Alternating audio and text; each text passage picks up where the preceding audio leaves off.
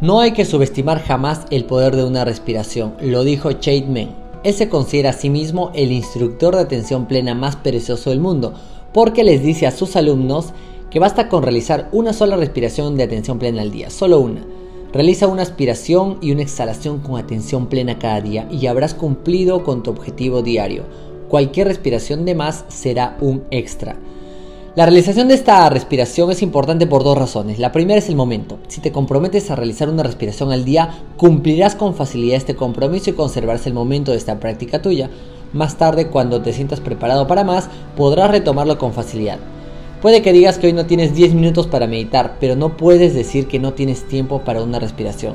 Así que convertir esto en una práctica diaria es perfectamente viable.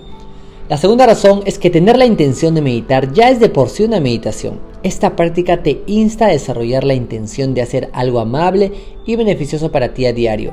Y con el tiempo, esta amabilidad dirigida a uno mismo se convierte en una valiosa costumbre mental. Cuando la amabilidad autodirigida es fuerte, la práctica de la atención plena se vuelve fácil.